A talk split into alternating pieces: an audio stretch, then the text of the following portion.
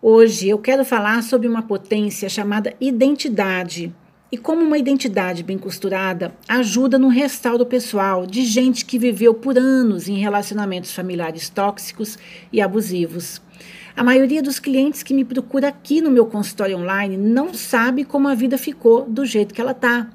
Mas eles sabem que não estão vivendo a vida que eles queriam e sentem que tiveram o seu florescimento interrompido ou roubado.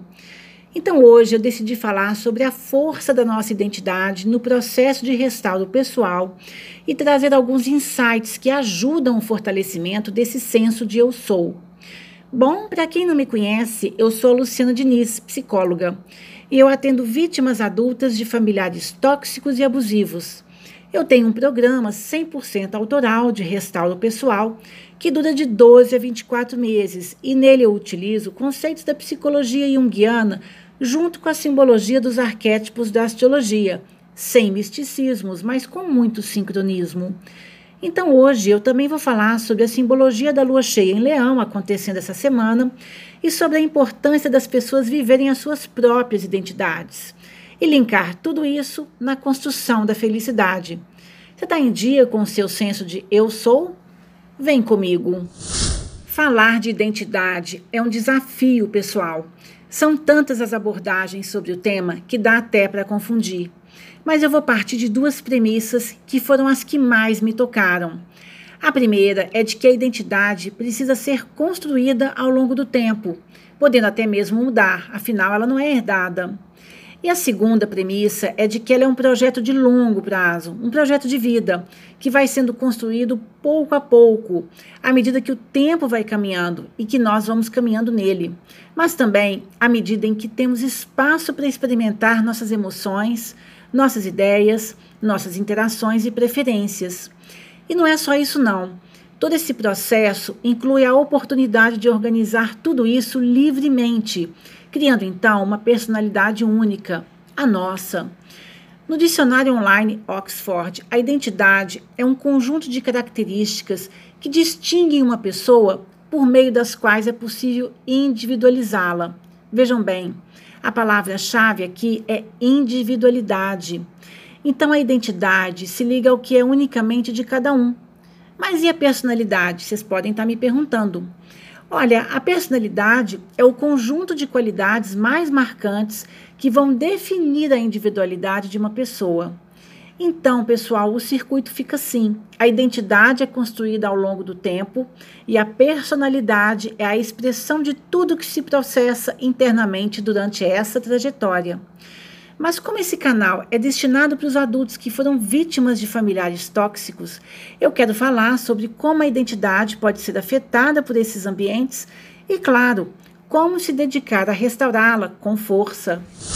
Eu preciso pontuar para vocês que a identidade é construída desde que se nasce e que é na infância, quando a criança ainda está centrada em si mesma, experimentando a vida com brincadeiras ou com outras crianças, que ela vai coletar os dados que vão fazer parte da sua identidade e aparecer na sua personalidade.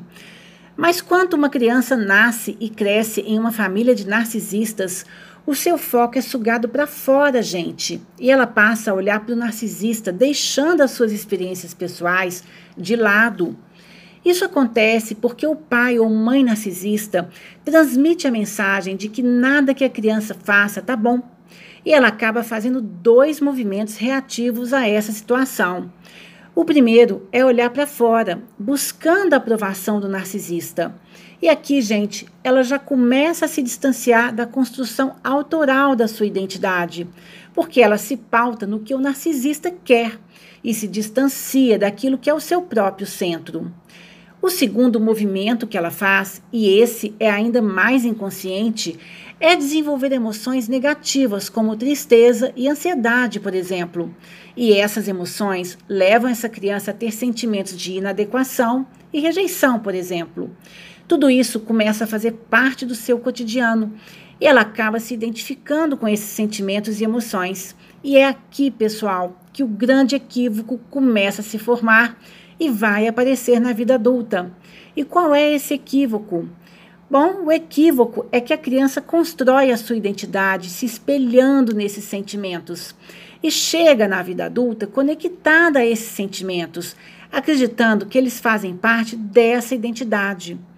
Eu vou citar para vocês duas frases bem comuns dos meus clientes quando eles chegam por aqui identificados com suas emoções e com seus sentimentos. Vejam só, eu sou uma pessoa travada, eu sou uma pessoa fracassada. Percebem como travado e fracassado não fazem parte de uma identidade? Eles são sentimentos.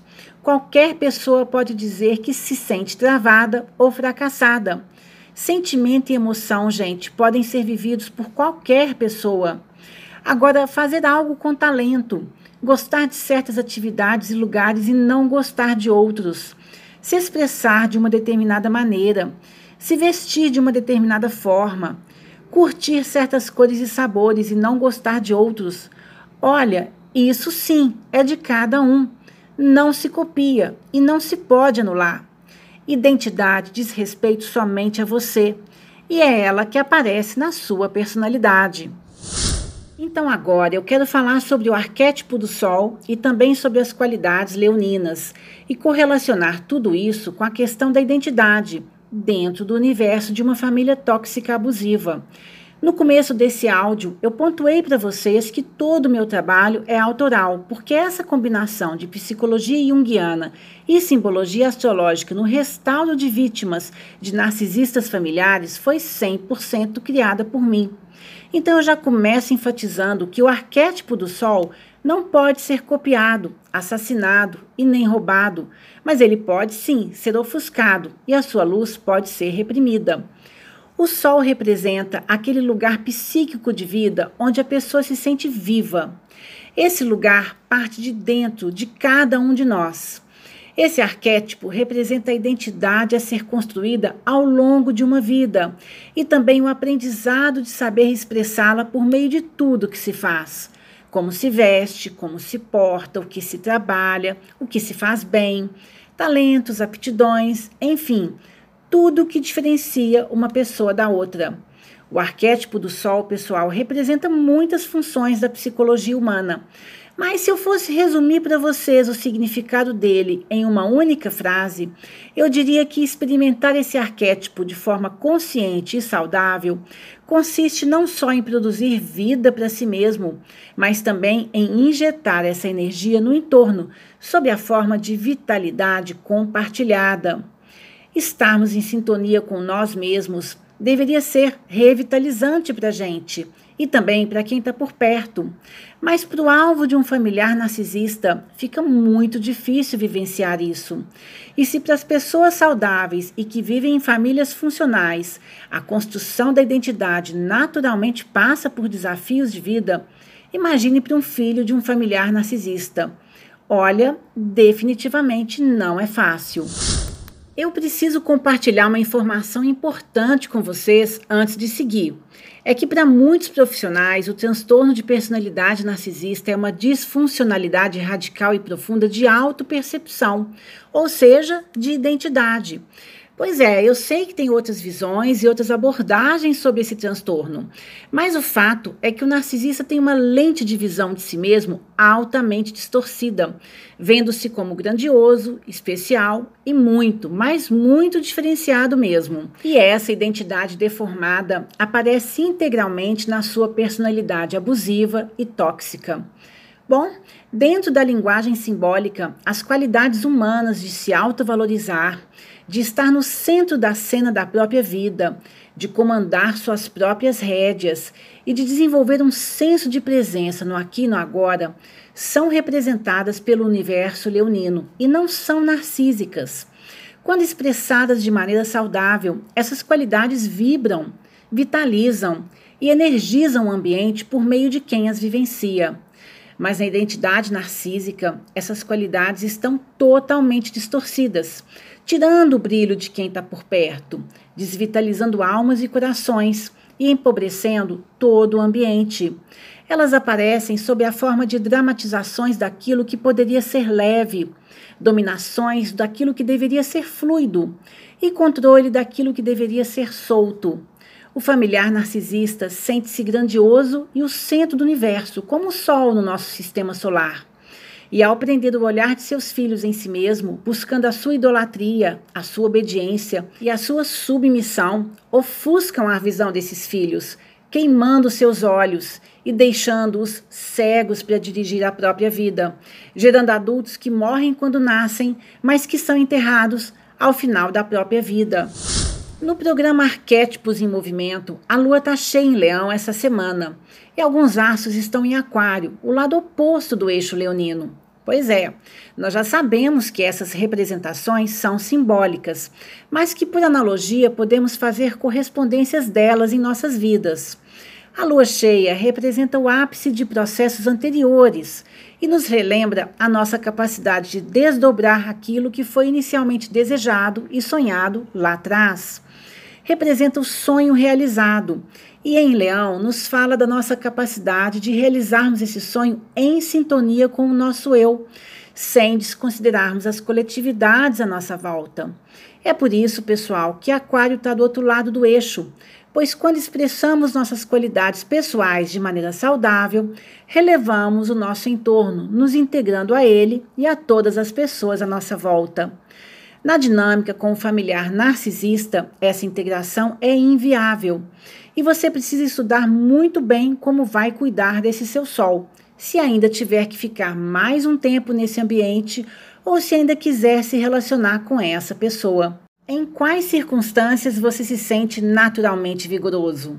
Em quais atividades você se sente produtivo, eficiente e literalmente tocando a sua vida? Não sabe?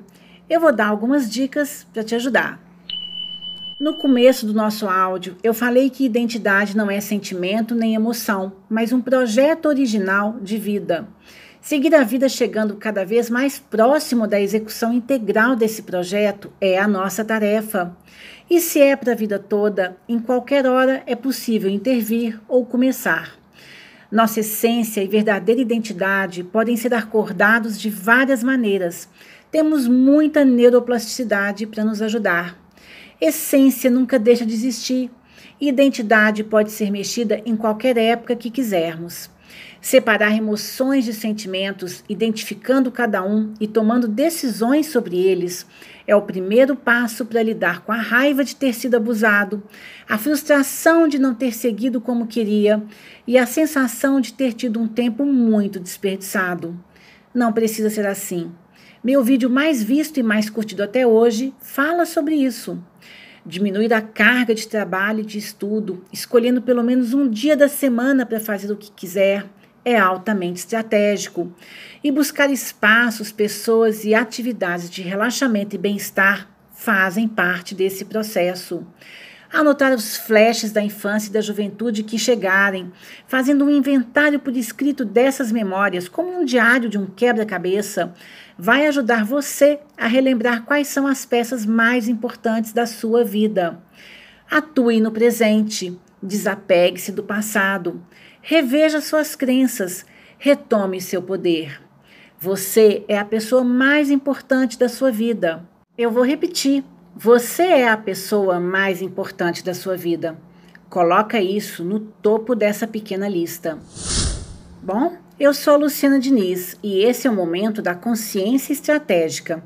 Se você gostou desse canal, dê o seu like, inscreva-se nele e lembre-se de ativar o sininho. Assim você vai ser notificado sobre o próximo áudio. E para quem precisar de atendimento individualizado, basta clicar no link da descrição e me mandar a sua mensagem. Lembre-se de que os astros nada fazem na sua vida. É o seu olhar para aquilo que eles representam que fará a diferença. O poder é sempre seu. E eu termino com uma frase muito pertinente para o nosso áudio de hoje, que é a seguinte: A ordem do amor é primeiro o amor próprio e depois o amor recíproco. Bem aquariano e leonino, concordam? Uma ótima semana, excelentes insights e nos falamos no nosso próximo programa. Obrigado por estar aqui comigo. Tchau, tchau.